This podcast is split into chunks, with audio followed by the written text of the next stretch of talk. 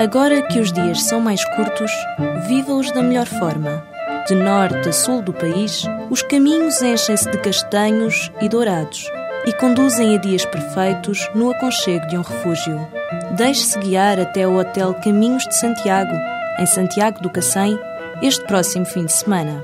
Um espaço contemporâneo e dos mais arrojados que a planície alentejana se pode orgulhar de possuir. O plano é aprender os segredos do chefe Vítor Sobral em dois dias dedicados às cores, aromas, texturas e sabores que fazem a gastronomia alentejana.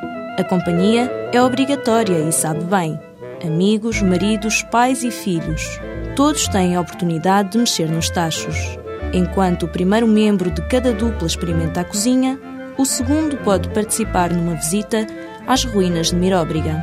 No dia seguinte, trocam-se os aventais e é a vez do segundo membro meter literalmente as mãos na massa. Mas antes das aulas propriamente ditas, há visita ao mercado para comprar os produtos mais frescos e apetecíveis do dia. O programa, que poderá ser apenas o primeiro de muitos do mesmo género, tem um preço de 650 euros por casal, incluindo as noites de sexta e sábado em quarto duplo e três refeições para duas pessoas. Deixe que este outono seja mais que um sem fim de tardes vazias e veja o mundo como Albert Camus.